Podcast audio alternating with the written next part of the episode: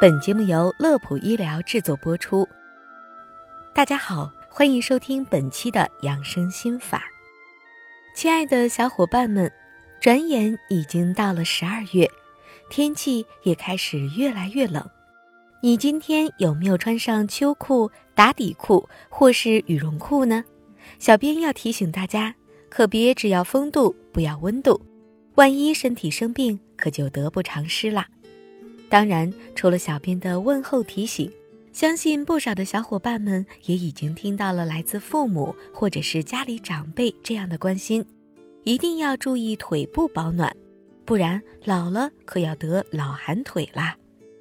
说起老寒腿，许多中老年朋友们可能并不陌生。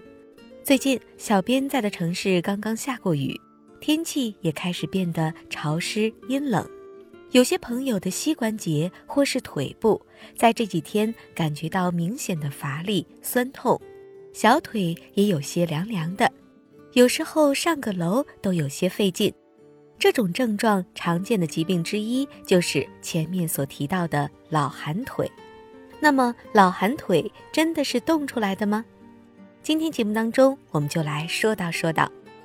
老寒腿是咱们老百姓的叫法。它不是一种单独的疾病，而是一系列疾病中的某项所引发的一种症状。医学上常见于膝关节的骨性关节炎，另外还有一些疾病，比如风湿、类风湿关节炎、下肢动脉硬化闭塞症等，也有老寒腿的表现。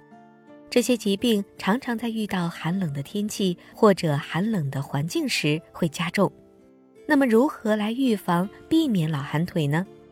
今天咱们主要来聊聊膝关节骨性关节炎表现出来的老寒腿该如何预防。小编在这里为您总结了三点：首先，注意保暖，不要贪凉。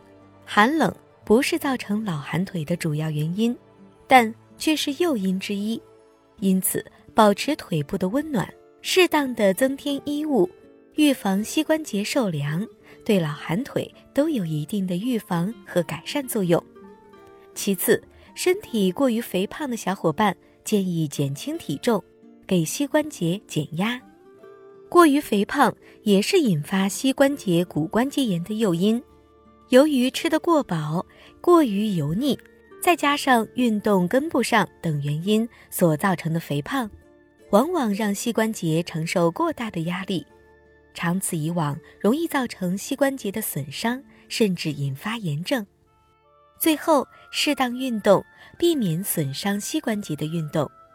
有的小伙伴们喜欢爬山、爬楼梯、蹲起等运动来健身，但是在运动的同时，往往也给膝关节造成了更多的负重。